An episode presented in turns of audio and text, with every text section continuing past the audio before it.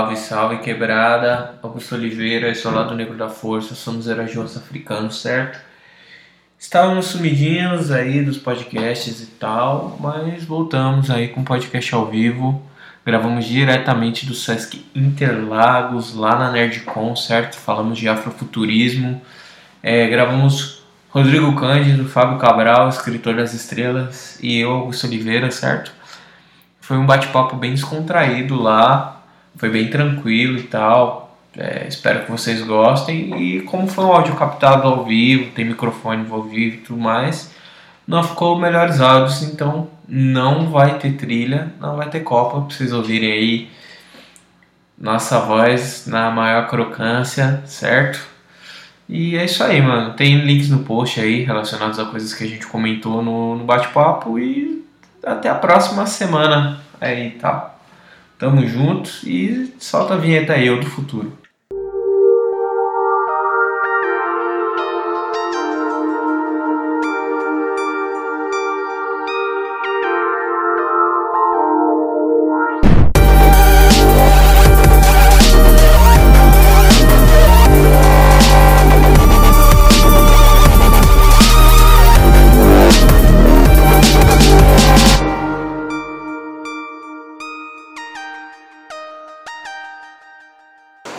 Boa tarde, senhoras e senhores. Eu acho que você aqui não respondeu. Muito boa tarde, senhoras e senhores.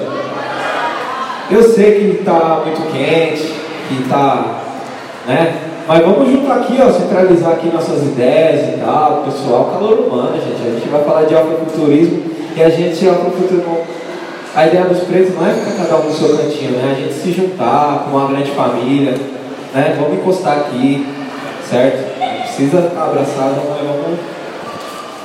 Né?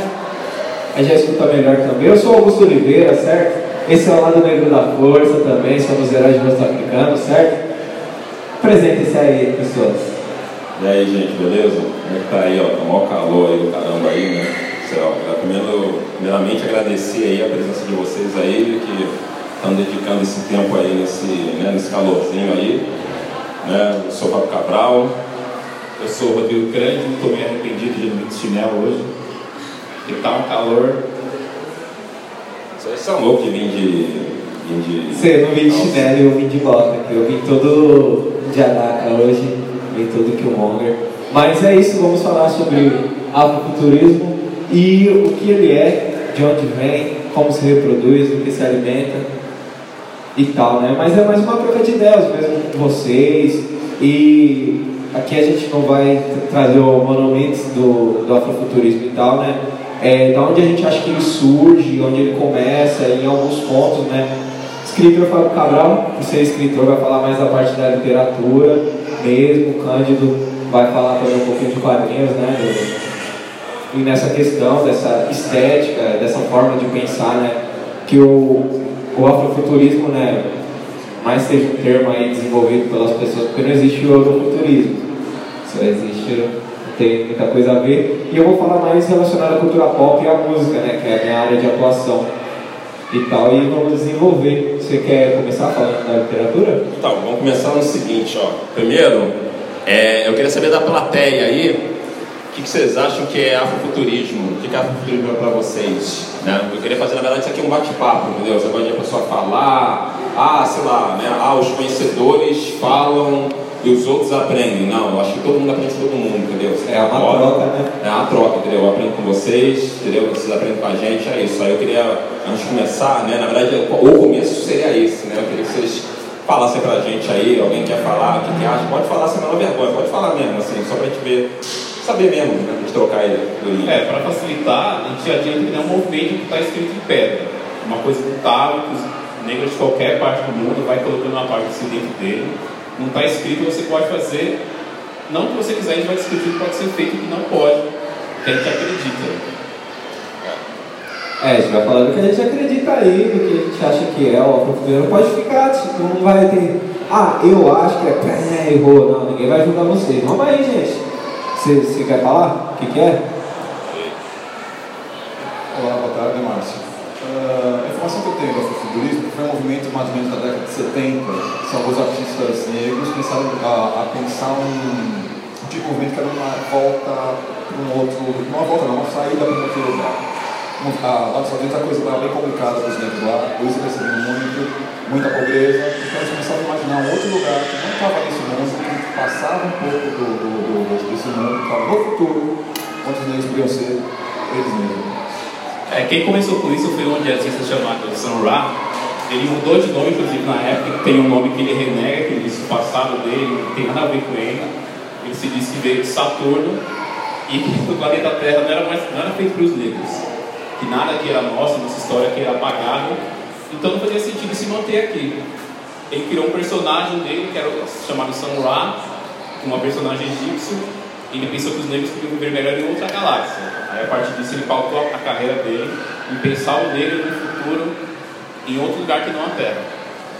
É mais alguém aí que quer apresentar vocês? Gente, o Digão tá aí, ó, o Digão também lá do negro. Pode bater palma pro Digão que ele merece. Ai, gente, eu elaborei aqui né, um pequeno PowerPointzinho, né, só para poder dar uma. até abrir aqui, só para ficar assim, ó né, para vocês pensarem aqui nessas perguntas aqui, ó. Mesmo que vocês não tenham uma resposta agora, vocês pensarem, né, o que, que se imagina, né, quando você imagina o futuro, o que, vocês veem, né? Se alguém quiser se pronunciar, ó, pode falar, ó. pode se alguém quiser responder isso aqui, ó. O que, você imagina, né, quando você imagina uma população do futuro? O que, você vê, né? O que, você, o que, que vem à sua cabeça quando você imagina uma população do futuro? Né? Qual povo população criou a tecnologia futura que, vocês, que você imagina? Alguém quer responder? Vamos participar aí, ó. Só. É, vamos trocar ideia. Porque o importante é a troca, né? Aqui, ó, olha lá, acho que a mocinha ali aqui, ó. Olha lá. Não, pera ali, ó. Pera ali. Não, olha lá, olhou pro outro lado. Você tá me enganando, né, Cabral? Dizer que era aquilo ali. ali ah, fala, você não, quer, não é nem o cara ficar apontando a mocinha ali, você não quer falar? Quer falar? Não. Aí, ó. Vou ajudar de novo. Acho que todo mundo aqui ou lê quadrinho ou assiste filmes, Marvel, essas coisas. Filmes de cultura pop. O que vocês veem de negros dos futuros que o cinema apresenta? É, eu acho que até é uma questão, além, para além disso, né? Quando você imagina uma pessoa, um futuro, né? Como você imagina uma pessoa que se parece com você? É um futuro que se parece com as coisas que você pratica na sua casa, com a sua família, dentro do seu ilê, dentro da sua religião e tal. São coisas próximas disso. E, e que o nosso conceito, né, eu acho, assim, a gente, como lado negro, é que o afrofuturismo ele é ausente da interferência dos colonizadores, assim, né? sem essa interferência do norte. É como nós, como povo, nos desenvolveríamos sem essa influência externa. Assim, tipo, é o, e o principal ponto, né, que isso aí é essa, aí, essa maravilha aí que está no. Você quer exemplo ah, aqui, ó. Né, o, fala, fala aí sobre, o, sobre os ilustradores. É, o ilustrador americano chamado Yoshino Kumba, ele baseia todo o trabalho dele no Egito afrofuturista. Que é bem o conceito do São lá mesmo. Né? Deixa eu continuar aqui. Já sei A ideia dele é basicamente que Egito não foi colonizado por ninguém. Chegou um ponto que eles mantiveram as tradições todas, pode ver até que a arquitetura é a mesma, só muda algumas coisas, são bem mais lapidadas, tem os carros voadores aqui. A tecnologia avançou sem a ajuda do colonizador. Tem muita gente que fala que se a Europa não tivesse chegado lá, o negro estaria na Ilha da Caverna ainda. E não é verdade. Muitas tecnologias foram criadas no Egito. É, eletromagnetismo, cirurgias aí, né? E outras questões.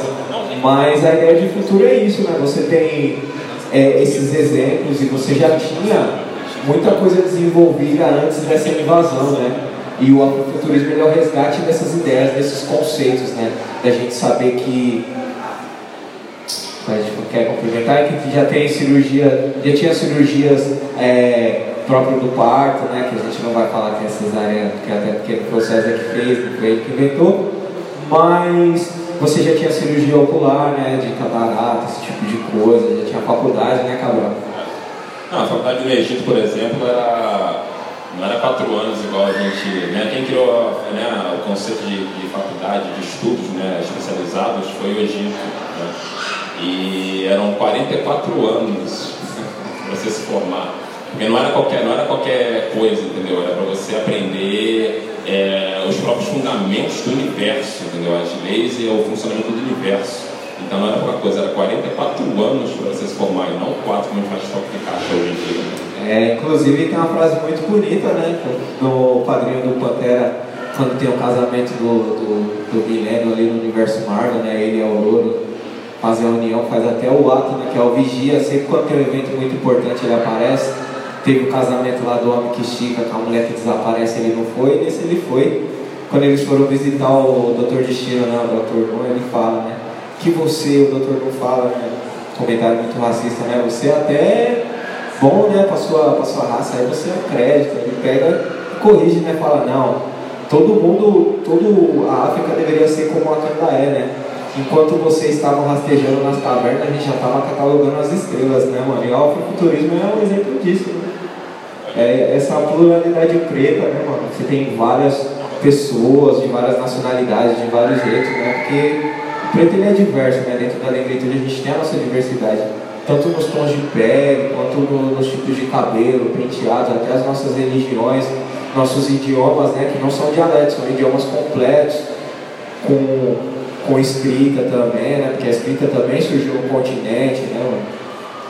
Então o afrofuturismo ele bebe muito disso, né, dessa pluralidade e desses conceitos que eles são desenvolvidos sem essa interferência, né, sem essa honra do norte frio que tem um muro que não é para deixar as outras pessoas, os zumbizinhos entrar e tal. E se desenvolve vai para além disso, né, Gandhi? É que ele colocou sobre a pluralidade, se coloca, se diz muito que a África é, é um lugar único. É o único, só que não é um país. Tem quantos países tem na África? 57 países, cada um com sua cultura. Modernos, né? Se você for pegar e quebrar ali nações de verdade, dos povos mesmo, você vai ter para mais de 100, para mais de mil, né? Não, povos são. idiomas são 2 mil, povos são cerca de mil, entre 800 e mil povos. É porque a divisão dos países foi é. pelos europeus, né? Cada um passou a sua linha. Fala de novo no microfone É, para todos ouvirem. Não, eu tô, deixa eu dar. Isso aí foi a. Né, é conhecido isso aí, né? 1884, ah, eu não lembro agora o ano. Conferência de Berlim. Que, porque foi o seguinte, né? Teve a. a o tráfico negreiro estava caindo em desuso, né? Estava com, né, com o avançado do capitalismo, né? não era mais lucrativo. Então inventaram aquela de que não, somos humanos e tal, vamos acabar com essa palhaçada, mas na verdade não estava sendo mais lucrativo. Então eles foram acabando progressivamente com, com o tráfico negreiro, né? mas aí não podiam perder a boquinha que era o continente africano cheio de riqueza. Né? Então teve a Conferência de Berlim, no qual né, pa- é, países europeus, né, é, é, Inglaterra, França, Itália né, e o resto simplesmente decidiram que não, vamos, né, vamos recortar aqui o lote aqui, então, né, como a gente quer. Então o- os recortes políticos que tem hoje, né, as divisões políticas, de mapa, não sabe. É, Então, o recorte que a gente tem hoje é, é falso, é, é- é artificial. Não é o, o- o recorte que os povos africanos teriam feito. né? Tem dois mapas distintos, em outra ocasião eu trago. Né? Tem dois mapas distintos. Né? Um, mapa, né? um mapa imposto né? pela Europa, né? como a gente vê hoje, né? e um mapa de como seria, né? como seria a África se fosse né? governada só pelos povos africanos. É, muitos embates que tem na África até hoje são por causa dessa divisão. Você pode, você pega um lugar que tinha três povos diferentes. Chegou lá o holandês e falou assim, ó, vou dividir isso aqui para tal senhor, esse para tal senhor, esse para tal senhor, esse para o amigo. Virou quatro lugares. Desses quatro ficou, e um ficou com dois povos diferentes. Só que aqui não é território do, do cara. E esse, tem esse embate até hoje não por causa deles. Ó, isso aqui é uma projeção de uma cidade do, do Quênia. né? Aí fica a pergunta, né? Quando eu fiz aquela pergunta sobre como vocês imaginam, eu queria saber, será que, será que as pessoas imaginam uma África dessa forma? Né? Ou será que o nosso imaginário leva só a gente a, a pensar na África uga, uga, uga, selva, floresta? Tem Como miséria, mosquito voando em cima da criança. miséria, criancinha preta barriguda. A gente imagina isso ou, ou a gente imagina isso? Porque existe também. Existe fome e tal, não sei o quê, mas fome em qualquer outro lugar, mas também tem isso aqui. Gente imagina isso, a gente imagina uma África assim, né? uma, uma projeção dessa. Sim, né? E os avanços, né? E, e o avanço também, não só tecnológico, mas também espiritual, né? Porque dentro das nossas crenças e tudo mais, você não consegue progredir só de um lado da sua vida. Né? Não adianta você estar tá lá, seu, seu, seu dente de ouro e ter um bafão, não resolve nada dos seus problemas. Né? E esse avanço mútuo, ele permite que a gente consiga é, outras oportunidades, outras formas de, de pensar né? nossa vida, nosso, a sociedade mesmo. Né? conflito a gente sempre vai ter, porque o ser humano não é perfeito. Perfeito é só o Orixá, perfeito é, é o Deus que se acredita e tal. Mas a gente, nós temos os nossos conflitos. Sem conflitos as histórias elas não acontecem. Mas quando a gente está espiritualmente alinhado, né, junto com a nossa vivência, junto com as pessoas que nos cercam, quando a gente se conhece, a gente consegue avançar bem mais e ter menos conflitos. Né? E o conceito do afrofuturismo é isso. Quando que a gente vai chegar nesse lugar, né? se a gente espiritualmente está pobre, está fraco, e se a gente também como sociedade, né, a gente não incentiva o coletivo, né? e a maioria desses povos, né, dessas nações, elas incentivam o coletivo. Né? Tem vários ditados que o pessoal adora postar aí na, nas internet, na rede social, né, de qual é o melhor lugar de guardar comida? Na barriga de um amigo, mano, que ele vai te ajudar depois. E pensar sempre nisso, pensar como família, pensar como igreja, pensar como povo. E aí pessoal, vocês que estão aí, vocês estão gostando, senta aqui, ó. Tá de graça, já pagou, já tá de graça para entrar, de graça para sentar também. Certo? Só falar rapidinho que o diferencial do afrofuturismo é que é uma cultura que você não esquece quem você era no passado. Inclusive a parte de religiosidade. No Oriente, no Ocidente tem muito aquela coisa de você eu vou acreditar na ciência, então se eu tenho algum tipo de Deus que eu creio, eu tiro isso fora. O afrofuturismo não, você carrega junto. Você cresce com isso. É que a ciência, na real, é o Deus do século XXI. Tem gente que acredita como se fosse uma religião, né? Aí eu vou, eu vou entrar nessa questão mais pra frente, isso aí vou falar bastante de ciência. Mas tem, né? Eu lembro, eu lembro. Não. Ó, isso aqui, ó, isso aqui é um exemplo aqui, né? uma cidade africana, né? Só que na ficção, né? Num Bang, né? Que é a cidade, a cidade é, nigeriana de desse jogo famoso, né? Overwatch. Né? Quem é de videogame aí sabe. É, Danilo que é nosso especialista em games gosta muito. É, gosta bastante. E as pessoas falam, né? Ah, né? a cidade tal não existe, né? Pode, pode, pode passar. Essa aqui, ó, é o pessoal mais gosta de falar, não existe. Né? Mas ao mesmo tempo também, né, Asgard, né, Terra-média, roupa, etc. Né, ninguém fala que ninguém fala que essas não existem. Sei nem é isso aí, nem ouvi falar. Essa, eu botei essa aqui, né, porque você viu o filme aí, todo mundo se, né, se empolgou e tal, todo mundo gostou e tal. Mas para mim foi bastante um exemplo de como seria realmente né, se não tivesse tido a interferência europeia. Né. Mas eu digo isso não só pelo, é claro, tem os elementos lá super fantásticos, ah, mas tem um vibranium, tem não sei o quê, mas eu digo isso por causa da pesquisa que foi realizada. Né? Porque mesmo assim, eu, nós aqui, né, por mais a gente pesquisa e tal, não chega ao nível da pesquisa que foi realizada aqui, porque foi toda uma equipe. Né? Desde o coreógrafo, né, o, sei lá, o cara, o figurinista, pega lá o especialista. Sim, inclusive essa pesquisa aí liderada por mulheres pretas, né, mano? É essa sensibilidade de você mesclar os povos e tudo mais, e essa questão também, não só de imaginar o futuro com tecnologia, né, com avanços espirituais, mas também prestar atenção nessa arquitetura, né? Porque são coisas que a gente está acostumado, a gente mora no Brasil, você tem casa com triângulo em cima, né? O triângulo dentro da casa, né? Esse modelo de casa europeu, esse triângulo existe para a neve não ficar em cima da casa. E aqui no Brasil não neva. Então a gente carrega essa, essa memória forçada, né?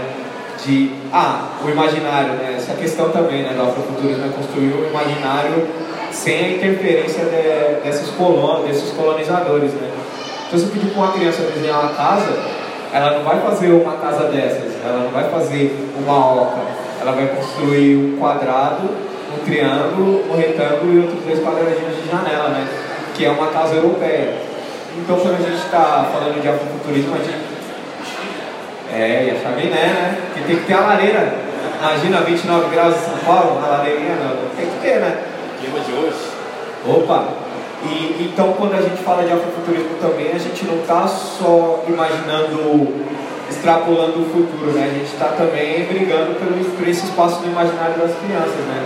De poder se, se ver como um super-herói, né? Saiu até uma matéria aí ontem do, do, do jovem, né? Pô, o pai dele morreu, mas ele conseguiu ser rei porque ele estudou, se preparou, vou voltar a estudar. E isso é muito poderoso, né? Quando a gente nunca se vê numa parada e você poder estar nesse imaginário. Você fala, ah, qual que é o herói? Hoje, hoje eu montei um super-herói e ele usa uma capa azul. Como você imagina ele? Qual que é o cabelo que ele vai ter? Qual é a cor da pele desse super-herói? Ele parece ou não parece com você? Isso foi aquele garoto que o pai foi salvo pelo bombeiro?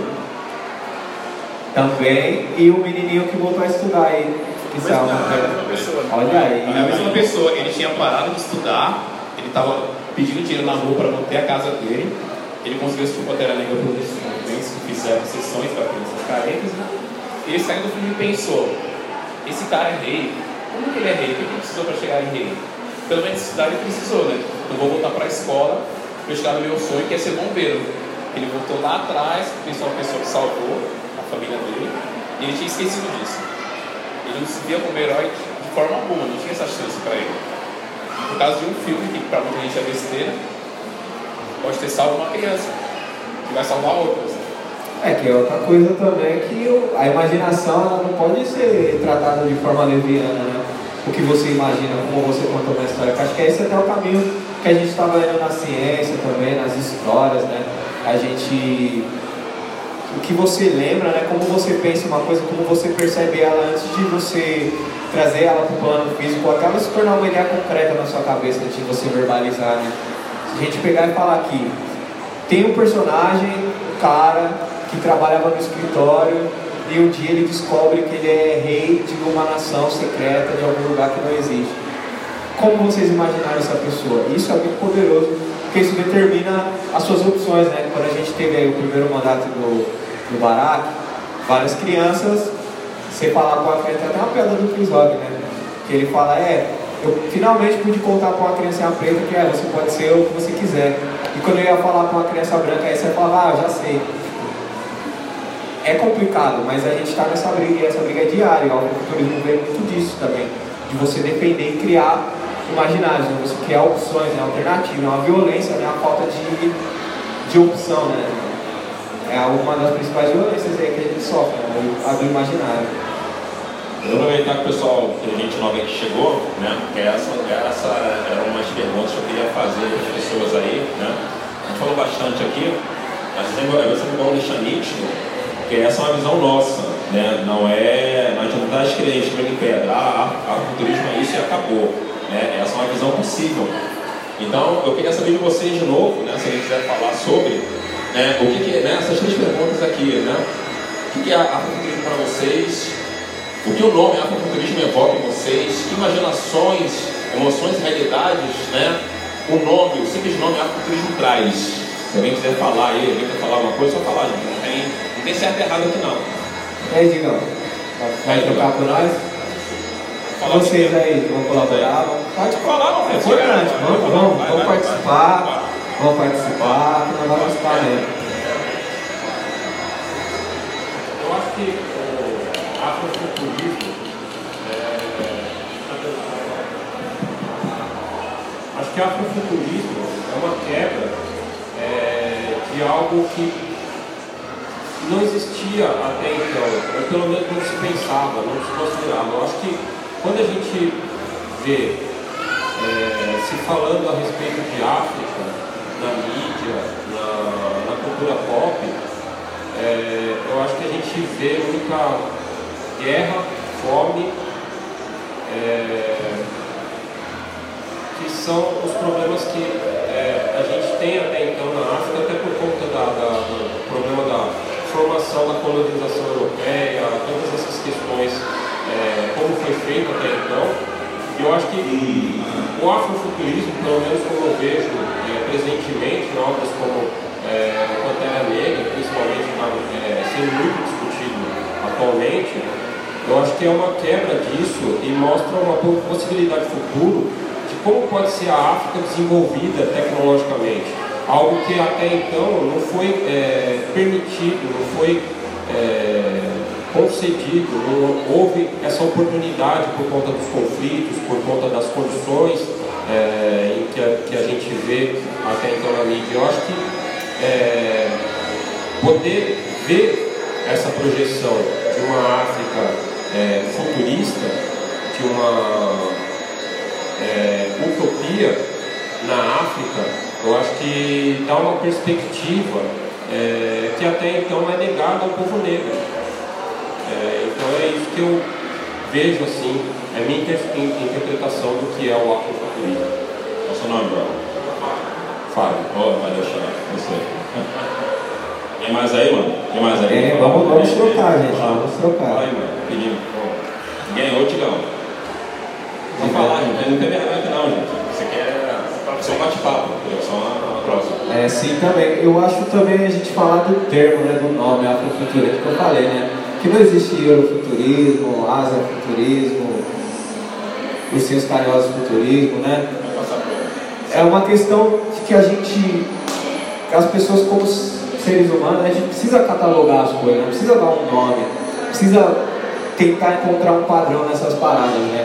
A gente falou, né? Desde de sempre, né? Se você for pensar 1910 ali, até antes disso, as pessoas, quando elas estavam na luta abolicionista e tal, né? Se você for pensar a guerra pela independência do Haiti, né? Pela liberdade dos caras, os caras já estavam sendo afrofuturistas, né? Os caras já estavam imaginando um futuro distante das amarras da colônia, né? Se você for pensar a Etiópia, que existiu pra caramba e é um dos filmes aí que eu espero que saia um dia, né, sobre essa resistência, sobre o pau que eles deram nos italianos quando eles tentaram ir lá. E a gente for pensar na música mesmo, o jazz, que é uma música preta, desenvolvida por pretos, que tem como base o improviso, né? mas não é o improviso novembro, não é de qualquer jeito. Você vê que as notas elas casam ali, só que elas são de uma maneira que as pessoas nunca viram. E as pessoas precisam dar um nome para aquilo. E a Nina Simone, ela fala muito bem, né, que as pessoas catalogam como jazz, mas aquilo é música clássica preta, né? E aí se você for pensar nos anos 60, quando esse conceito ele nasce mesmo dentro de, de uma cultura pop, né? Que você tem a luta pelos direitos civis nos Estados Unidos, você tem figuras como Muhammad Ali, você tem é, o próprio Marvin Gaye, aí você vai ter o Isaac Hayes também, trazendo essa ideia para frente nos anos 70 com o hip hop, você tem o África Bambata, você tem o Cool Herc, né, trazendo a Sound System e unificando também né, os, os pontos, né, que a Sound System ela nasce na Jamaica, mas ali nos Estados Unidos você vai ver ela se desenvolver, se transformar em outra coisa. E essa memória cultural que a gente tem, né, de você, de um lado você tem os caras lá no norte fazendo trap, aqui você tem os caras fazendo pagode baiano, fazendo funk carioca, e tem uma fórmula rítmica muito próxima e um BPM muito próximo que é muito louco, que a forma de dançar esses ritmos é muito próxima, só que cada um está imaginando um futuro e esses futuros são muito parecidos. Só que nós somos pessoas diferentes, né? Que é isso que é a pessoas que parecem, mas pessoas que são elas mesmas, né? E essa liberdade também de você imaginar um futuro sem essa cozinha invisível. Aqui eu separei algumas definições possíveis, né? de novo, repito que não é nada escrito em pedra. Né? É como as pessoas imaginam né, do que poderia ser. Né? Tem aqui a Ingrid Lefleur, né? eu não sei não sei se pronuncia, não foi essa, desculpa, não sei. É, a curadora de arte, né? ela é famosa nos Estados Unidos, né? ela faz, é, é, faz é, exposições de arte afrofuturista, né? ela é bem respeitada. Né? E aí, quando perguntaram para ela o que seria afrofuturismo, ela estudou isso aqui. Né? Afrofuturismo é imaginar futuros possíveis através de uma lente cultural negra. Né? Qual é o ponto de vista sobre isso? É, feliz ou infelizmente, né? eu digo mais infelizmente, a gente, é, é necessário fazer a distinção lente cultural negra. Né? Porque né, a vida inteira, né, no mundo dito padrão, né, a gente é, é imposto a todos nós, né, pessoas pretas, brancas, é, asiáticas, né, uma lente cultural europeia, uma lente cultural branca, ponto de vista branco. Né. Então ela escreveu isso aqui no sentido de, no meu, no meu ponto de vista, né, imaginar outros futuros possíveis, somente quando a gente vê ficção, vê Guerra nas Estrelas, né, quando o Lando é, né, é a única pessoa preta na galáxia, agora tem um fim, né, vendo ela no Jornal das Estrelas, só horrora, né, e mesmo assim num, num ponto de vista europeu. Era o único negro, inclusive era bandido. Era o único. Que se redimir até o final do filme. Sim. Que velho ele fala a jornada estrelas. Ah, eu aprendi assim. Agora tá na moda de botar nomezinho, vários em inglês. É, era global, né? Ah, Aí tem que. Star Wars, ah, enfim. É, a futurismo combina elementos de ficção científica, fantasia, ficção histórica, realismo mágico, afrocentricidade com, cosmologias não ocidentais. Essa aqui é a definição que está no Wikipedia, né? todo mundo que for procurar deve ter visto. Porque ela, ela, foi, ela foi taxada pela Natasha Womack, né? que é uma escritora e cineasta, que ela escreveu um livro Afrofuturismo, né? que é um livro lançado em 2013, né? que é a maior referência que a gente tem, né? Nominal, né? a maior referência nominal sobre o futurismo que a gente tem no momento é esse livro. Né? E ela botou essa definição aqui no, no, livro dela e você vê aí essa definição em vários. Né? Todo mundo fala isso, ah, mas elementos não sei o que, isso, aquilo. Né? Ela fala, ela fala do ponto de vista, lendo o livro dela, então ela fala assim do ponto de vista dela de, de, de garota que gostava de, de Guerra nas Estrelas, né? E não se via, né? Não, não, não se via no, no, no, no nas histórias, né? Então ela inventava, inventava que a Princesa Leia era, era, era preta, né? Inventava que o Han Solo era, era, era preto também, né? Ela queria que o, o cara da... O cara, eu esqueci o nome do cara que fazia a voz do Darth Vader. James Orban. É, ela queria que fosse ele, né? Quando tirasse a máscara, né? E não aquele cara pálido lá. Não, o tio Chico. Aparece lá, sai o tio Chico. É, surprise. E. Não, então é isso, ela, escreve essa, essa definição né, dessa perspectiva. Né? Ela escreve, inclusive, acho que, se não me engano, acho que é a frase que abre o livro dela. É, a frase que abre o livro dela, né? Ela fala que né, eu, era, eu já era afrofuturista antes de saber que o termo existia. Né? E aí, eu lendo o livro dela, eu entendi. Falei, nossa, então, né, eu, você, ele, você também já era futurista antes de saber que né, é, existia já. Sim, né? Se você for pensar e for pegar um funkadelic, né, mano? Você vai falar que o cara não é afrofuturista só porque não, existe, não existia o termo antes do, do pessoal que fazia toda essa onda, né, de, de space funk, né? Que tem essa parada cósmica e tudo mais, que o Earth and Fire entra um pouquinho depois, né? Por mais que eles sejam mainstream aí do, do funk e do soul e da disco e tal, tem essa onda meio espacial, né? Também bebendo muito do, do próprio Guerra nas Estrelas, é, do, do próprio Star Wars e tudo mais, mas é, o desenvolvimento desse imaginário. O próprio Star Wars também não é o, o imaginário europeu cru, né, mano? Porque todo mundo sabe que o Jorginho foi lá com suas presas de vampiro no pescoço do Akira Kurosawa e bebeu tudo. Né? E, então, é, esses imaginários que a gente está vendo, né, e o que a gente pode dizer é que 2018, né, que foi 2017, 2018, foi o ano do afrofuturismo, aí está sendo o ano do afrofuturismo no Brasil, na verdade é só uma sequência dessas paradas, né, porque se você for imaginar as pessoas até distante, né, fora disso, a gente falar que a cabeça é o centro de tudo, e você pegar e milênios depois você vê um neurocientista pegar e falar, não, realmente nossas terminações neurais parecem com o espaço. Só que você já tem o Baba Lorixá, o Lorixá falando que você precisa cuidar da sua cabeça, porque ela é o centro de tudo e influencia as coisas que acontecem na sua vida. Né, mano? Aí as pessoas é isso, né? Acontece. Acontece alguma coisa, é, a gente já está fazendo isso a mão cota, vem alguém e fala, olha, padrão, vou dar um nome para aquilo, ah, eu que inventei. Quando na verdade já está praticando isso há muitos e muitos e muitos e muitos anos, há milênios, né, na real. É, você citou a música, o colega também citou nos anos 70, né, do, do jazz. O termo afrofuturismo foi criado nos anos 90 por um cara branco, que ele viu um certo movimento e ele queria dar um nome para aquilo. Só que já acontecia, né, nós já fazíamos isso.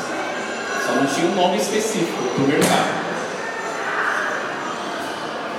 Aqui, essa aqui é a capa do livro da Itacha, né? Recomendo aí pro pessoal que quer aprofundar os estudos, né? Para saber mais, né? Um livro bacana, né? Uma forma geral, né? É sempre vamos deixar a gente com o ponto de vista dela, né? A segunda já está no nosso ponto de vista. Né? Não é nada escrito em pedra. É uma coisa que está sendo moldada. Né? Ela deu esse primeiro passo importantíssimo, né? Está influenciando muita gente aí, me influenciando, nos influenciando. Né? É um livro que eu, que eu recomendo. E aqui, eu botei isso aqui, é uma classificação semelhante à da Itacha, né? É, a futurismo é um movimento cultural que mexe com a mitologia, cosmologia africana, fantasia, pós-colonialismo, ciência, tecnologia e a arte de contar histórias com protagonismo de autores e personagens negros. Né? Por que eu faço essa distinção? Por que eu botei duas classificações parecidas? Né? Porque ela, a Itacha fala do ponto de vista de uma, de uma mulher afro-americana né? Não, porque nos Estados Unidos, como é sabido, lá eles são realmente minoria populacional. Né? Aqui a gente é ao contrário, né? aqui nós somos maioria populacional. Né? Na verdade, no pós-escravatura, né, as pessoas pretas eram 80% da população brasileira. Né? Mas aí teve a ideologia de embranquecimento, né, a abertura dos portos para imigrantes europeus né, e fechar para imigrantes é, é, é, africanos, né, pela questão da miscigenação e tudo mais, então a gente diminuiu, digamos assim, né, de, 5, de 80 para 54, mas na verdade, né, pode, provavelmente é mais, porque no IBGE anteriormente, né, na última pesquisa antes desse 54%, era 45%, né, mas porque era autodeclaração, porque tinha pessoas pretas que falavam, não, eu sou branco, como existe muita gente hoje não, eu sou branco. Né? Mas isso não é porque a pessoa está. A gente põe muita culpa, né? Ah, a pessoa está renegando sua cultura, está renegando que absurdo. Não, a gente é ensinado a isso. Né? A gente é ensinado a odiar nossas, nossas raízes africanas. Né? Como por exemplo, eu nem queria entrar muito nessa questão, mas por exemplo, né, o pessoal evangélico, né, o pessoal preto evangélico que odeia candomblé. Né? Ele é ensinado a isso, ele é ensinado, quando você ensina né, a pessoa preta a odiar né, a sua, a sua as religiões afro-brasileiras, você na verdade ensina essa pessoa a odiar a sua ancestralidade. Né? Você deixa a gente distante né, dessa força espiritual ancestral né, que a gente criou, que faz sentido para a gente, né, essa né, que faz parte da nossa filosofia original. Né, você deixa isso distante e aí, você, e aí fica mais fácil de você dominar. Né, quando você nega a pessoa preta né, o que é ser né, um ser humano africano né? Que ninguém sabe, né? Por mais que eu leia hoje, estude e tal, não sei o que, eu não vou saber nunca, porque já foi, já era. Ninguém nunca vai saber, o que a gente pode fazer agora é recriar. Então eu botei esse, esse, esse ponto de vista dele aqui, porque umas considerações aqui que são importantes, né? De diferença. Ela botou, por exemplo, lá cosmologias não ocidentais, né? porque lá eles são é, minoria populacional, então eles abraçam, né? É, as outras cosmologias. Sim, vídeo contemporâneo, né? Que é majoritariamente aí a questão né, de eles pegarem esses anos 70, né, eles eram crianças nessa época e nessa época que era o rei era o Bruce Lee, né? Então eles bebem muito disso, até nome de disco, nome de música e tal, do trampo, vem muito baseado nisso. É que lá eles pegam todos que eles pegam todos que eles consideram não brancos, que se chamam de people of color, e fazem um movimento só. Como eles são minoria, então estão juntando com chinês, com japonês, com índio-americano também, mexicano. Aqui não, aqui nós somos maioria, só que como o Cabral disse, está bem na base. Você é ensinado a sua cultura ancestral não vai, não serve para nada. Começa no básico, você pode ter uma família negra, só que às vezes você tem vergonha de quem você é. E se você é um nerd de quadrinhos, você vai desenhar, você não vai desenhar nenhum cara negro. Se o cara for negro, ele vai ter o cabelo liso. É, já não, eu não tenho a mesma perícia que o Cândido tem, inclusive melhor ilustrador aí do Brasil, o Cândido, para desenhar, mas eu um dia já me arrisquei no curso de, de mangá, né? Aí você vai lá, só os personagens né, mesmo padrão, mesma chapa, todo mundo. E tal. E aí se você for pensar né, no, no HQ, né, o quadrinho, né, o gibi, né? Aqui a gente fala a verdade, é gibi, boneco, filme, é tudo para vender boneco e revistinha. Mas quando tem lá o padrão do desenho, você nunca vai ver uma pessoa preta, né, mano? Então, é louco isso que as pessoas têm que, depois de velho, elas vão aprendendo a se desenhar. E acompanhando esse bagulho do lado negro, assim, né, da gente poder movimentar e tal, várias pessoas chegam com essa parada de tipo, mano, eu não sabia me desenhar, eu aprendi agora e tal, e as pessoas vão compartilhando isso e tal, e vai se desenvolvendo. Às vezes tem um artista que é muito bom e ele não consegue imaginar um nariz que não seja fininho. É, o meu processo foi bem esse, né? Eu cresci sempre desenhando no quadrinho, fazendo curso, depois faculdade de arte. Só que o próprio livro acadêmico você não tem uma pessoa negra. Você pode ter os três padrões lá. Vai ter um índio, para fortalecer o da cultura daqui. Vai ter um japonês e um americano. O negro não tem. Nisso eu saí do quadrinho americano, fui pro mangá, também não tinha mais aquela empolgação dos 90, com Cavaleiro Zodíaco, essas coisas. Aí começa a desenhar uma pessoa, um japonês, só de nariz pontudo e a pele escura. Ele ainda não é uma pessoa negra. Ele só mudou a cor da pele. O próprio lápis, a gente conheceu na escola, cor de pele não é a cor da nossa pele. Você só aprendeu a usar esse. É, Então, por isso que eu botei essa classificação aqui para distinguir né, a questão da mitologia e cosmologia africana. Né? E essa parte aqui, né, a história, né, é a arte de contar histórias com protagonismo de autores e personagens negros. Né? Alguém pode falar, ah, então você está excluindo autores brancos, você está fazendo, tá fazendo segregação ao contrário. Não é não, realmente não é essa a questão. A questão é, é que quando pessoas brancas fazem qualquer coisa, mesmo que façam personagens negros, né, aparecem bem mais. Né? Então, isso é o meu ponto de vista. Meu ponto de vista, né, um afrofuturismo né, ideal, isso na minha cabeça, né? Primaria por isso aqui, protagonismo não só de personagens, mas de autores também. Isso não significa que pessoas brancas podem fazer. Cara, esse negócio de pode não pode fazer, eu acho uma bobagem. Porque quem sou eu falar, ah, você não pode.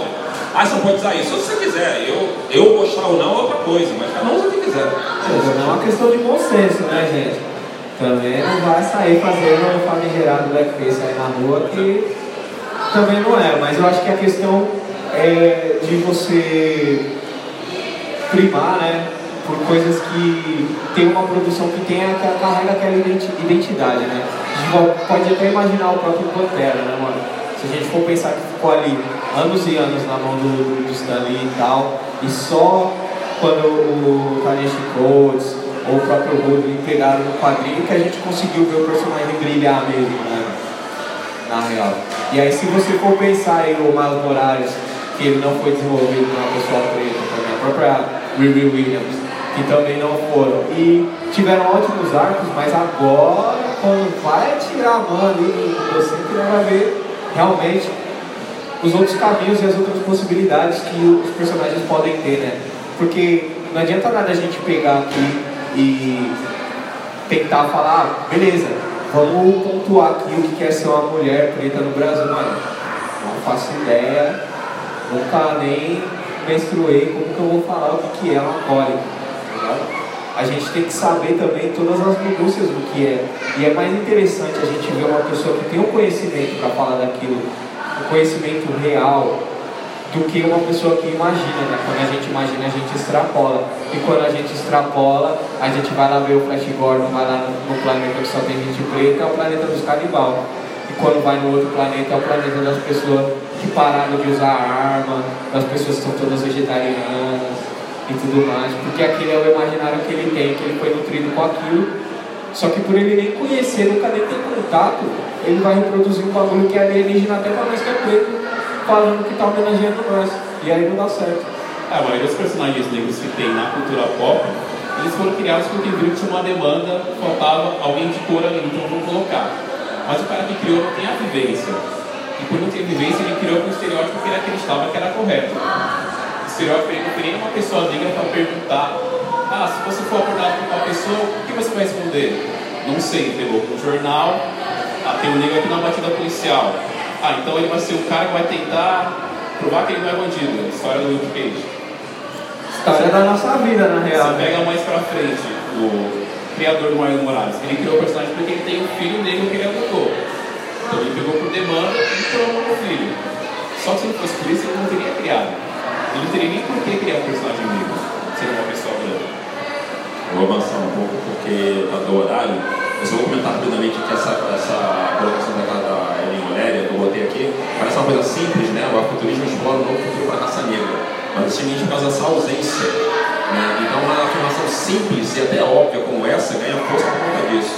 Né? Porque a gente cresceu, como que cresceu, né? Vendo Guerra, Guerra nas Estrelas. Né? Guerra nas Estrelas, Guerra nas Estrelas, não sei o quê, e cadê, né? Cadê a, cadê a pessoa preta ali, né? Não só a pessoa preta, mas cadê o imaginário preto ali? Né? Pode, fazer minha tá né? Que impressão essa imagem aqui causa? Né? Que, quais pensamentos e, e imaginações? Isso aqui é, um povo do, do, do, vale, do vale da Nigéria, o Vale Omo, Omo Vale da Nigéria. Né? É, eu não sei o autor dessa, dessa, dessa gravura, infelizmente eu fui procurar, assumir o perfil dele, enfim. É, uma pessoa pediu para eu escrever né, uma, uma, uma história a partir dessa, dessa imagem. Eu peguei essa imagem aqui e eu pirei, comecei a inventar né, uma história, depois eu disponibilizo, depois eu passo o link para vocês. Né? Só essa simples imagem aqui, que eu não imaginava, né? nunca imaginei um negócio desse, né? já me causou uma, né? um, um, né? uma possibilidade né? de futuro. Isso aqui, ó. Será que as pessoas a gente consegue se imaginar né? nas alturas? Né? Quando eu vejo essa imagem aqui, a cidade que eu criei né? no meu livro Castelo Cibernético da Rua 13, o nome original era Cidade das Alturas. Só porque eu vi isso aqui. Eu comecei a imaginar, só ver, ver só que eu comecei a imaginar uma cidade preta e tal, não sei o que, flutuando no espaço, sei lá, né? Deu, deu, deu, deu, deu essa mesa, pode, pode passar. Essa aqui é minha humilde contribuição a respeito, né? Que eu, essa aqui, eu escrevi isso aqui, né, num, texto, na verdade, esse texto, eu escrevi um texto, porque na verdade pediram para pediram eu escrever uma revista que eu escrever, então eu fiz lá um texto, disponibilizei na internet, e aí foi uma surpresa desse enxerto aqui aparecer lá, citado lá no livro do Lázaro Ramos. Né? Nem tinha lido o livro, só falou, né? Passar aqui. Né? Esse movimento de recriar o passado, e eu nem conheço cara. Esse movimento de recriar o passado, transformar o presente, projetar um novo futuro através da nossa própria ótica. Né? Isso para mim é a definição do futurismo. E é engraçado que eu falei isso aqui quando eu nem fazia ideia. Né? Eu não fazia ideia, sei lá, eu não tinha lido livro nenhum. Eu tinha feito a partir do que, o que será que é isso? Né? Eu acho que, sei lá, né, a futurismo deve ser, deve ser isso, né? Assim, eu, eu falei a partir do que eu já vinha estudando, que eu já vinha né, vivendo. Né? Por que recriar o passado? Né? Porque esse passado né, nos é negado. Né? Não ensinam na escolinha. Quem ensinou na escolinha? Ah, veio escravo, acabou, etc. E tal. Então tive que correr atrás, né? ler livros de história sobre, sobre África. Né? Depois eu corri atrás de ler livro, né? estou lendo né? bastante ainda. Né? Livros é, escritos por africanos, né? livros escritos por cientistas, historiadores africanos, negros africanos né, para saber, do ponto de vista da pessoa negra, principalmente a pessoa que nasceu no continente, né, o que é esse passado nosso, né, que, que, que nos foi negado. A gente vê só é, o Gabuga e tal, como falou, né, o Gabuga e tal, não sei o quê. A gente tem noção né, das tecnologias, das ciências, das filosofias né, que nós criamos antes né, e que influenciou todo o Ocidente. Né. Então, por isso eu isso aqui, recriar o passado, porque esse passado foi negado, então muita coisa tem que recriar transformar esse presente né, de exclusão, né, de lamentação, já me enche o saco, fica toda hora. Ah, não sei o que, ah, eu sou negro, eu sofro, ah, não sei o que. Né, e põe a gente nesse papel. Né, eu quero ir além disso. Né, nós somos seres humanos, não precisa ficar só nessa tá, tá, tá, tá, tá. Mas eu obrigo a gente a fazer isso. Né, e projetar um novo futuro a partir da nossa própria ótica.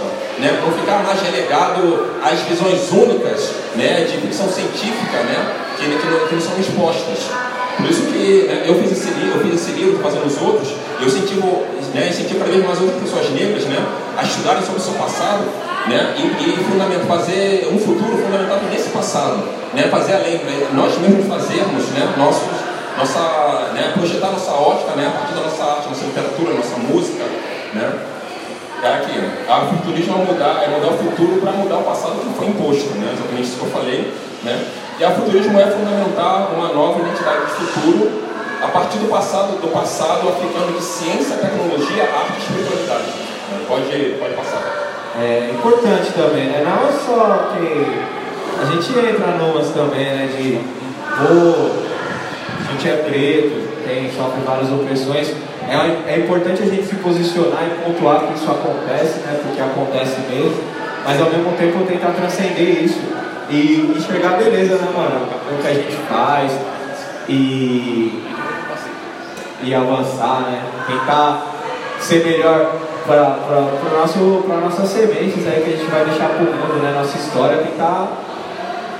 Tentar não, né, mano? A gente já está fazendo isso, só de a gente estar tá aqui outro dia, de tentar planejar uma manhã, de fazer umas paradas mais da hora e tal. a gente já está se melhorando nesse, nesse sentido, né? Já é um afrofuturismo do caramba. E mais uma vez, né, mano?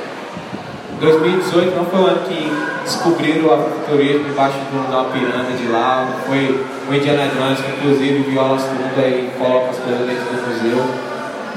Pegar lá o negócio e falar, mas já estava já estava rolando dentro do rap, dentro do soul, dentro da própria militância, se você for pegar aí nossos filósofos dessa época grande de luta pelos direitos civis aí, a gente tem novos filósofos e novos militantes aí aparecendo com o advento da internet, essas vantagens todas, né? E pensar que a primeira internet que a gente tem, né, mano? O primeiro conceito de comunicação né, entre as pessoas, né, mano? é a música, é o tambor, né, mano? O tambor é tudo na internet, né, mano? Os caras ali no meio da.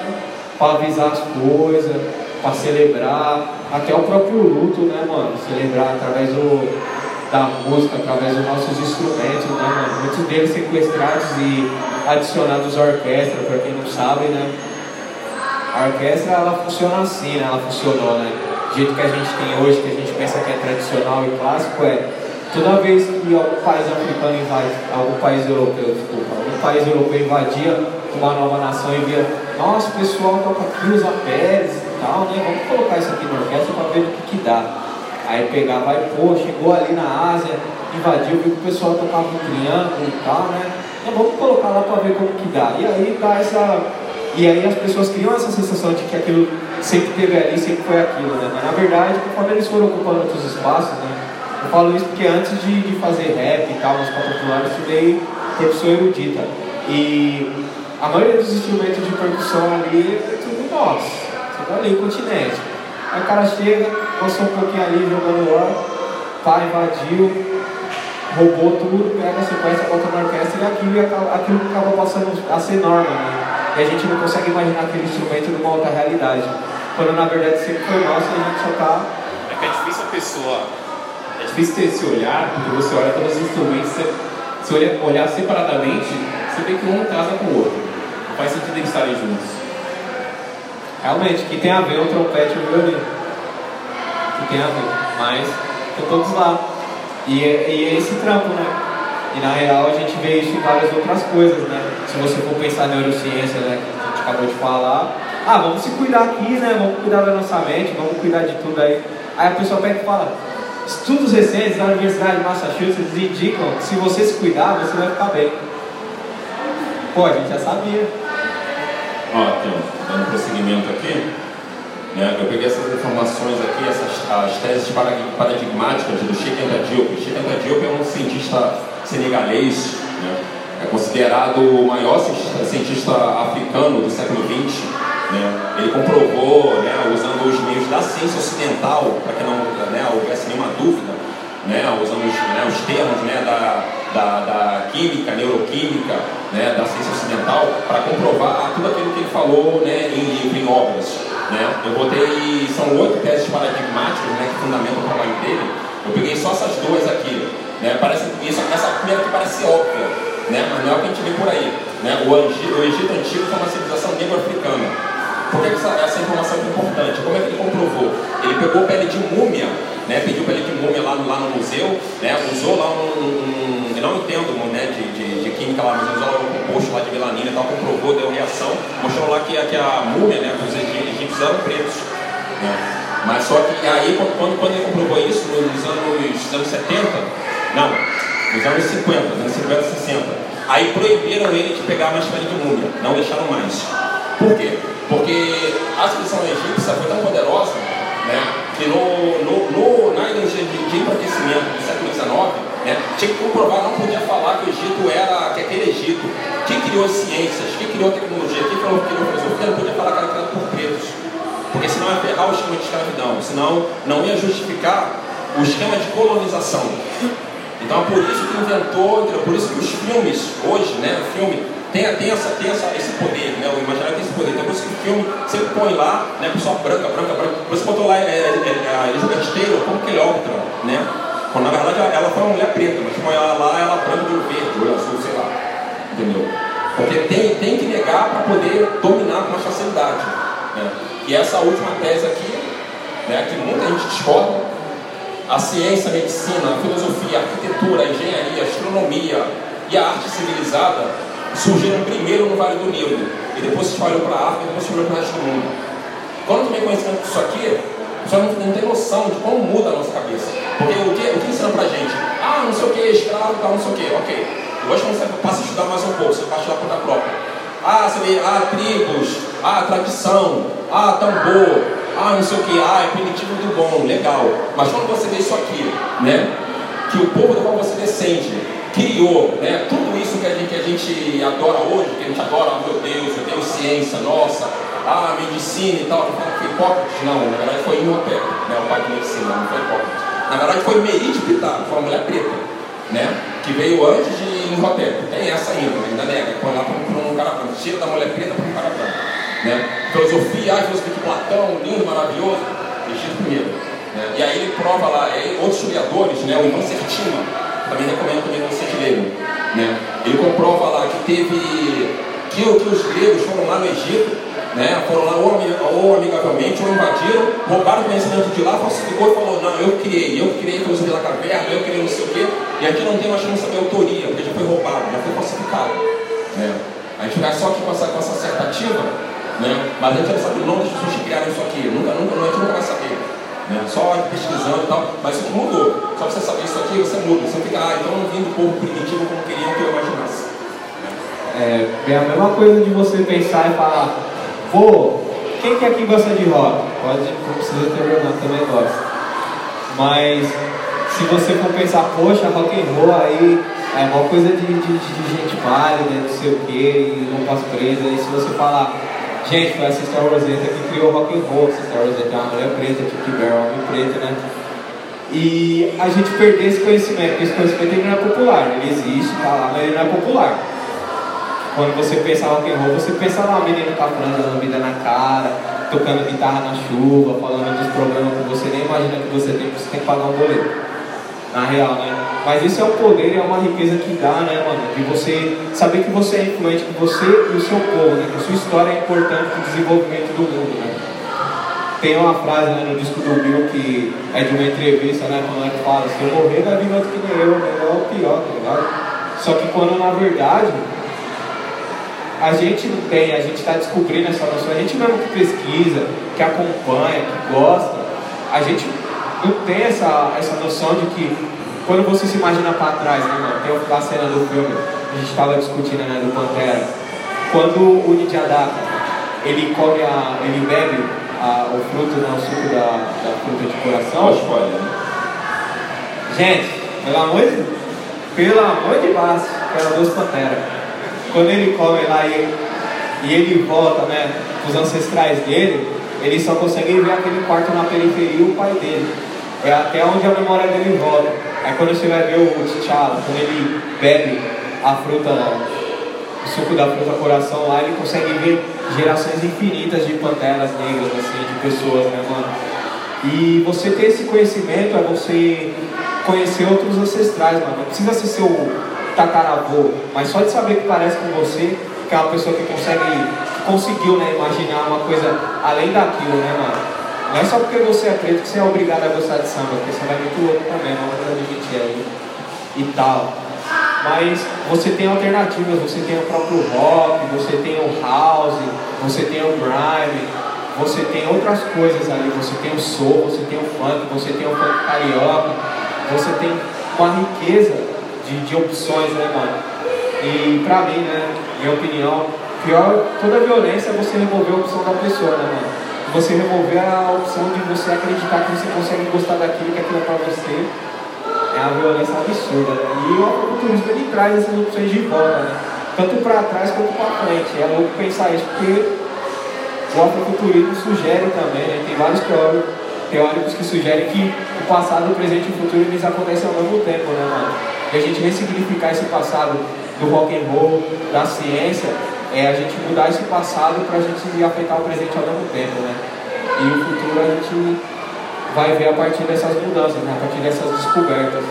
Então, quando a gente redescobre esse conhecimento que sempre foi nosso, a gente está alterando não só o nosso futuro, né?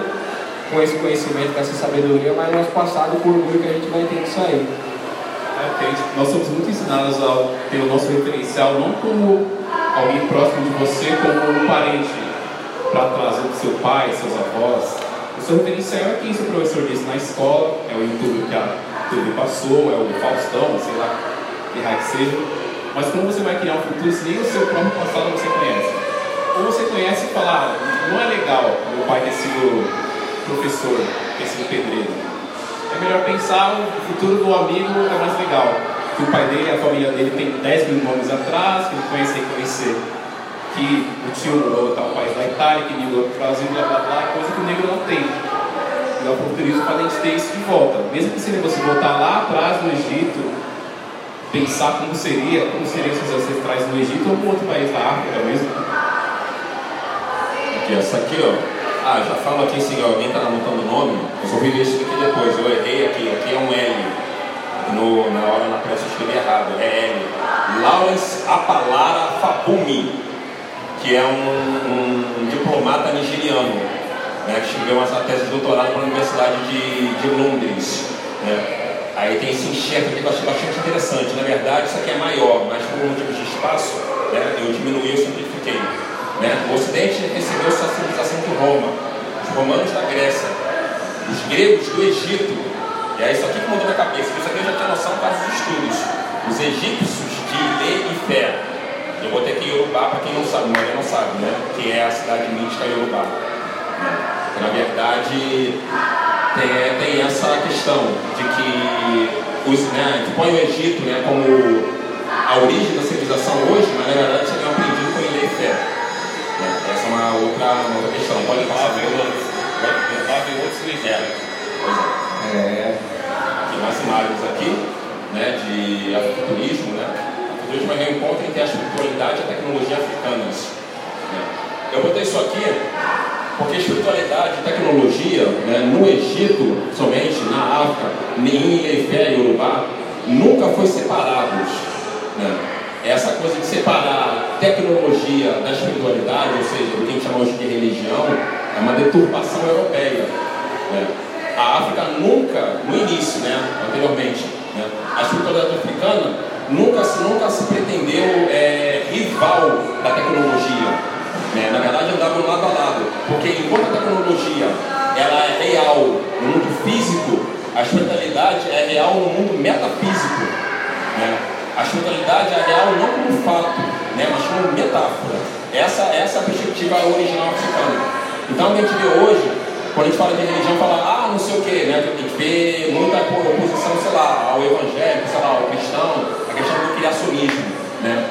Uma, uma perspectiva africana original jamais criaria algo como, como criacionismo, né? no sentido de ser rival da ciência. Né? A ciência determina uma coisa, a espiritualidade determina outra, mas andam em conjunto, entendeu? que ambos se complementam. Né? Então, nessa perspectiva africana não é estranho né, você ter uma espiritualidade e você ser científico ao mesmo tempo. Infelizmente, a gente acaba hoje é, é, criticando né, religiões afro-brasileiras nessa perspectiva de que seriam como se fossem religiões cristãs, né, que são que, né, que pregam, não vou dizer isso, né, mas eu vejo muita gente assim, né, que é fanático, né, que nega a ciência e tal, e não é essa, essa questão, não é essa perspectiva. Não ir, pode passar. Aqui mais algumas imagens de, de afrofuturismo, são várias possíveis. Né? Eu só chequei algumas que eu gostei bastante. Pode ir, pode passar. Estou correndo que o tempo está passando já. Aquilo que, a, que eles falaram. Né? Eu destaquei essa reportagem aqui que apareceu ontem, mas deu tempo de colocar aqui na, na, na comunicação. Né? Qual a importância da ficção? Né? O quanto a ficção é capaz de mudar uma pessoa.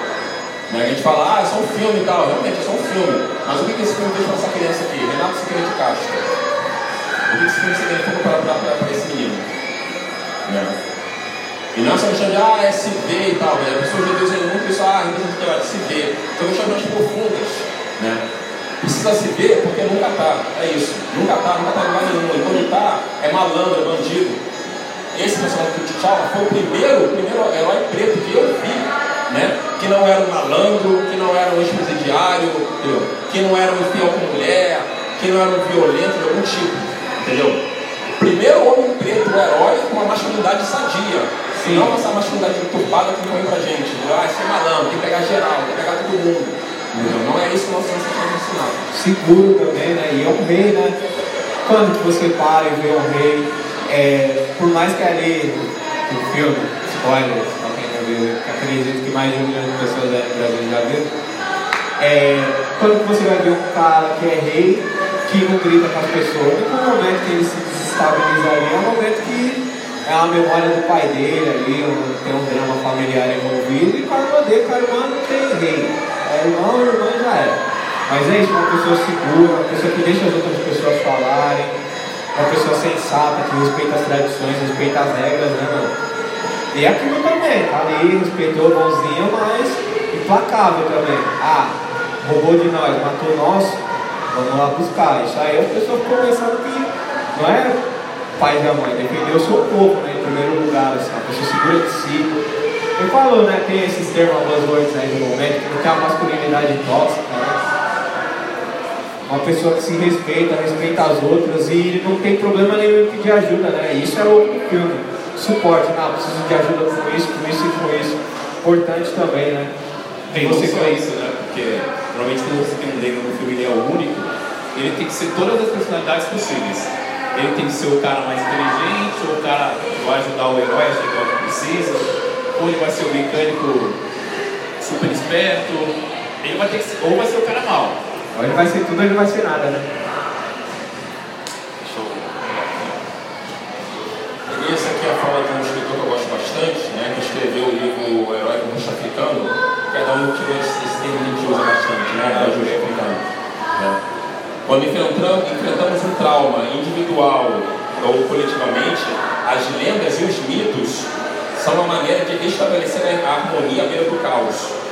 Ele escreveu essa, essa afirmação baseada nas pesquisas que ele fez né, em solo africano.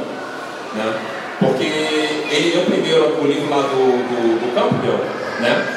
e não se sentiu contemplado, assim como ele não de forma alguma. Né? Quando ele falou lá, quando ele reduziu o Campbell, reduziu é, a, a, a, contribuição africana, tá lá, tá lá no livro dele lá, se não quiser lá ver.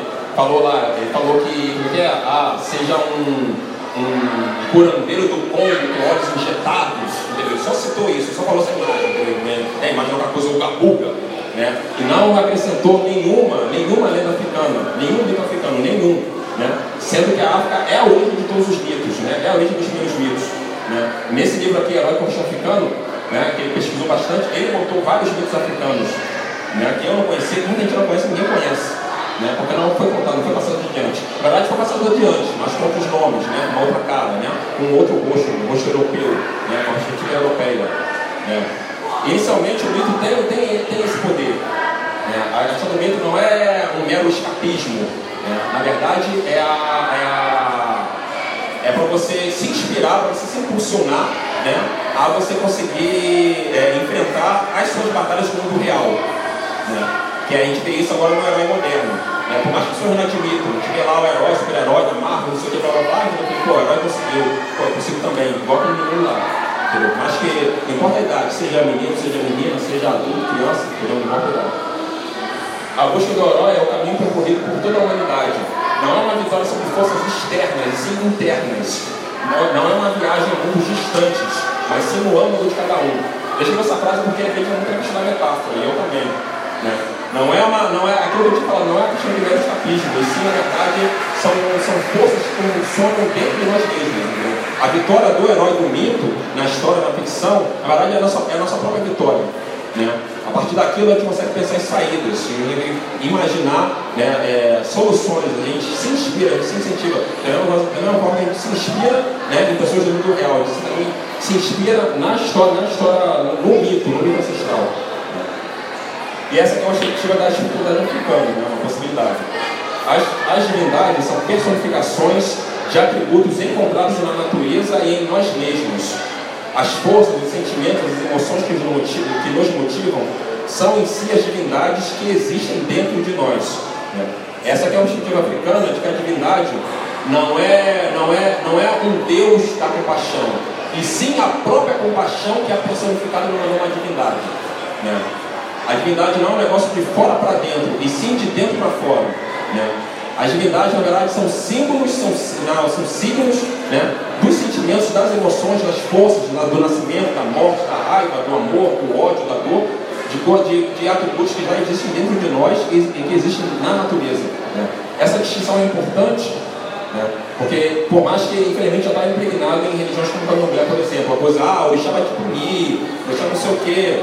Né? Pessoas mais velhas do que eu, na minha casa de santo, fala isso, né? mas é porque está impregnada com essa perspectiva ocidental. Né? Mas na verdade não tem nada disso. Né? A divindade africana não foi feita para punir ninguém, não foi feita para botar medo em ninguém, porque elas são nós mesmos. Né?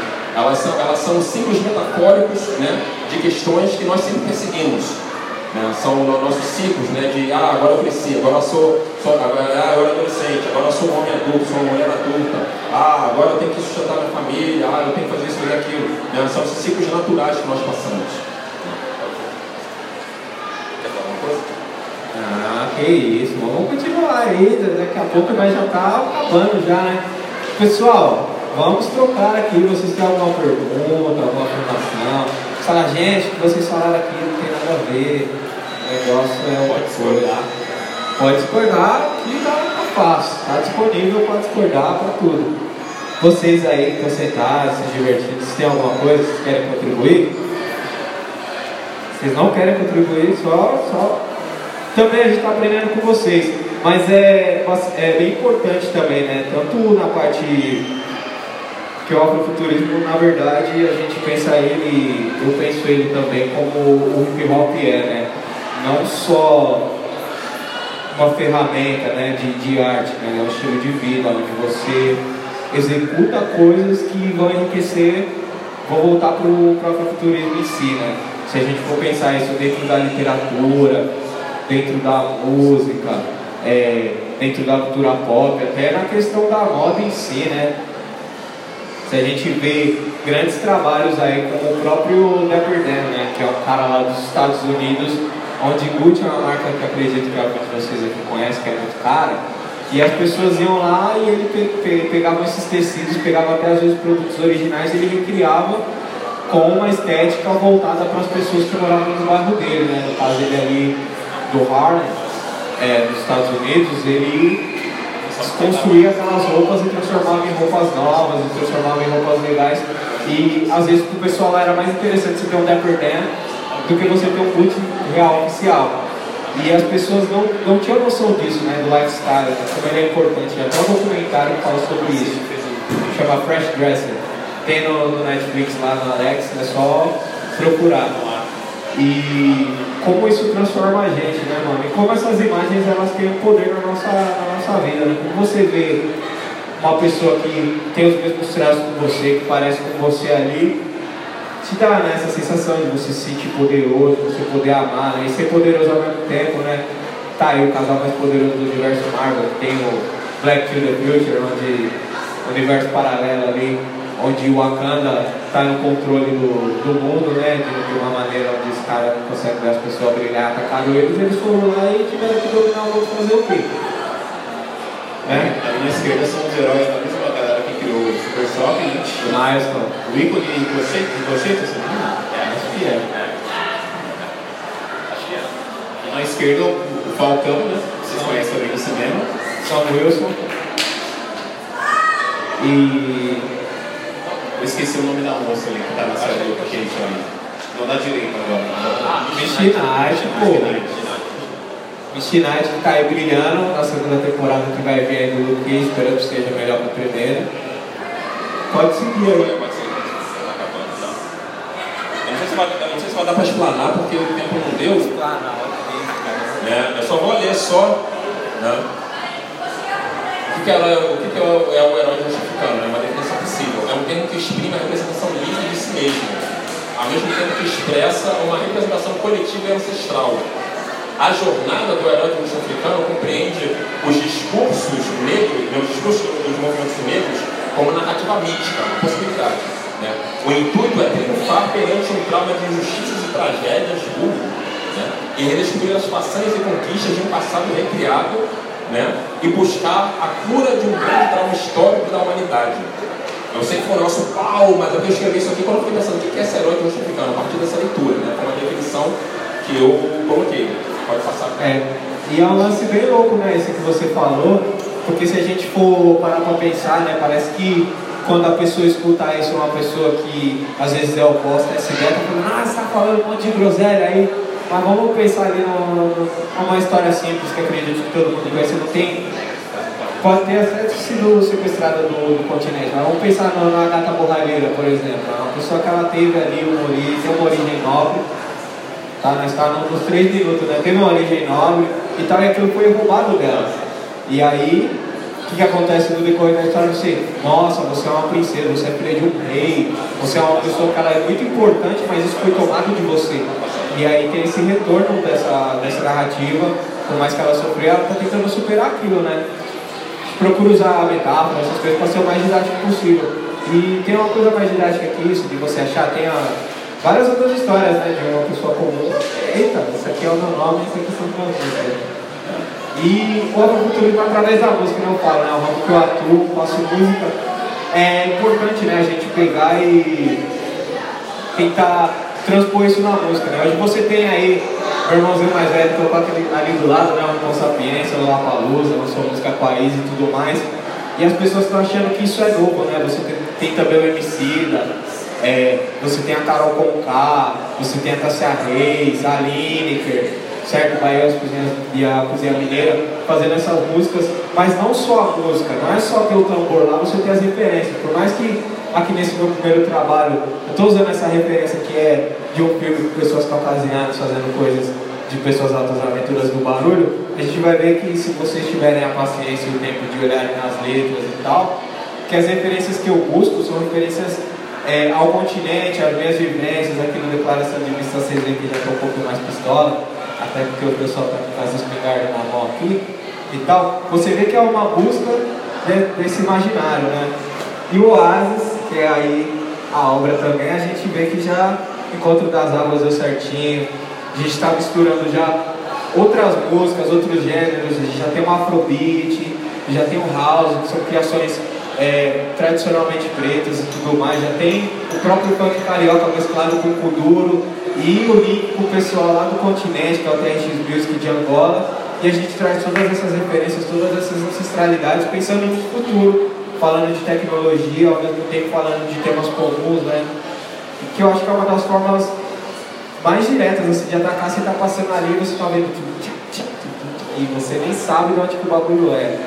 E aquilo já está né, no seu DNA, de qualquer forma. Pode estar até falando da morte da bezerra, de qualquer outra coisa, mas a gente já está acabando aqui. Quem quiser, com seus trabalhos aí, ó.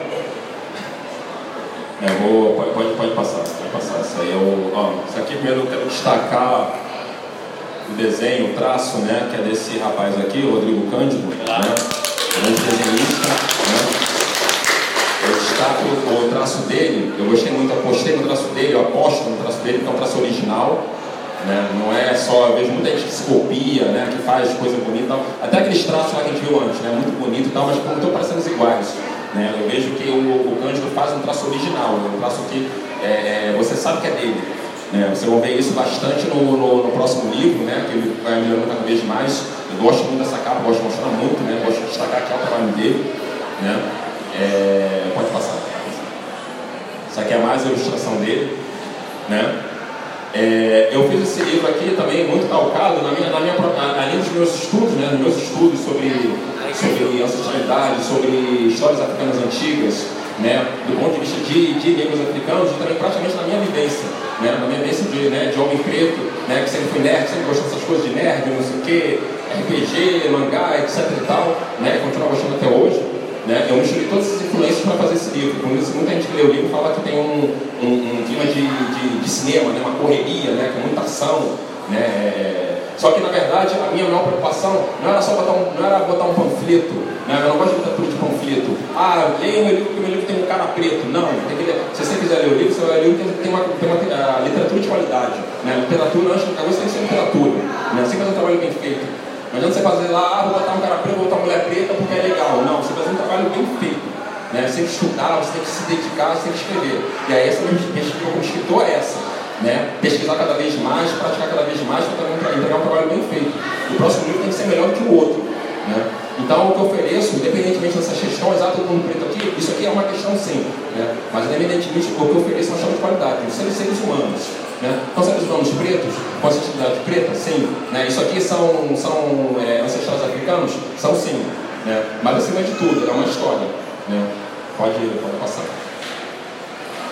E aí, né, foi meio corrido, né, porque o, né, o tempo se fechou, né, o tempo se fechou, né, o corpo, mas é isso, né, porque a arte africana, a sociedade africana é cíclica, né, por isso que a gente vê vários é, orixás, por exemplo, que, sei lá, ah, o Oxóssi fez isso, não sei o que, e morreu, às vezes aparece vivo no outro, ah, não, por quê? Porque naquela história fechou o ciclo dele, aí começa outro ciclo, entendeu? Então, por isso que sempre, sempre o, o início ao fim, o fim ao início e vice-versa, né. Então fica aqui para vocês as mesmas perguntas, né, que foram feitas no início, no início aqui desse, desse trabalho, né, para vocês entenderem uma nota para explanar, porque o tempo é curtíssimo, mas para vocês fazerem em casa, vocês refletirem, né, se vontade pode contar para a gente depois e tal, pode, pode passar.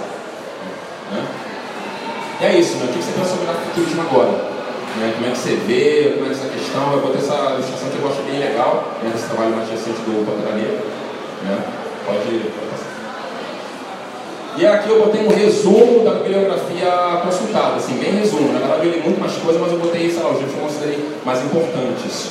Né? Se alguém quiser ver depois e tal, eu posso passar, depois posso passar o nome de outros livros, né? E seria mais ou menos isso. Quer fechar, eu assim, É, tem, tem isso aí também, né? É, eu acho que é isso. A gente vai continuar um pouquinho aqui, depois a gente vai dar, chegar aqui na, na tela de alimentação. É, heróis africanos e até o próximo aí. Procurem lá no Negro. É, tem as redes sociais aí também, Fábio Cabral, Rodrigo Cândido, Augusto Oliveira. Pode. Dessem mais indicações. Falar vocês, eu acho mais indicações. Em especial, tipo quadrinhos. Se pudesse falar mais de quadrinhos que falassem da temática do futurismo. Uh, e uma questãozinha rápida, o pessoal do Cyberpunk, movimento Cyberpunk, mas também tipo, o pessoal do, Steampunk. Você vê uma coisa também no futurismo, uma vertente à parte, falando se a gente tivesse sentado o livro para a direção? Tem o Cyberpunk, Cyberpunk, Steampunk e o Sword and Soul, que seria né, é a variação do Sword and Sorcery. Né? Procura por esses nomes, você vai achar bastante coisa legal. Produção nacional, eu já te digo que não tem, tem pouco. Né? É, eu comecei a fazer, mas eu não, eu não conheço outros. Né? Mas produção gringa tem bastante, né? então anota aí, né? Cyberpunk, Steampunk, Sword and Soul. Eu acho que vale indicar o nosso próprio site também, que a gente tem muitas matérias lá sobre o que se faz atualmente no turismo. Tem muito artigo desse cara aqui, alguns meus também, e vários quadrinhos que a gente lê por aí, aproveitar a internet para alguma coisa útil, né? Tem muito quadrinho bom lá que a gente indica também. É, se eu vou falar de música é mais fácil nós terminar, sentar ali do seu lado e a gente vai encher esse caderno aí. Né? Demorou? Mas é isso, trouxe meu CDzinho humilde primeiro, né? Que agora é tudo digital e esse muitos anos atrás aí a gente fala de coisas, tem as temáticas, hip hop, o estado do hip hop, o estado das pessoas também, das referências e tal. Quem quiser aí é só chegar e nós trocamos uma ideia depois. É, o, o livro meu, né, o Caçador Cibernético da Rua 13, está sendo vendido no site da editora Malê. Né? É só vocês entrarem lá no site, depois eu passo o link para vocês, mas é só editar editoramalê.com. E aí vocês pedem o livro lá, está numa promoção, eles entregam em casa. E o próximo livro desse, desse, com essa perspectiva futurista, o próximo já sai no final de maio. Né? Sai no Rio de Janeiro e depois sai aqui, mas eu vou avisando nas redes sociais. E aí vai ter desenhos do, do Cândido também, é isso. É isso aí. Aí, barulho para Rodrigo Cândido. Barulho para Fábio Cabral. Eu sou Augusto Oliveira, esse é o lado meio da força, somos heróis do africano e é isso aí. Obrigado.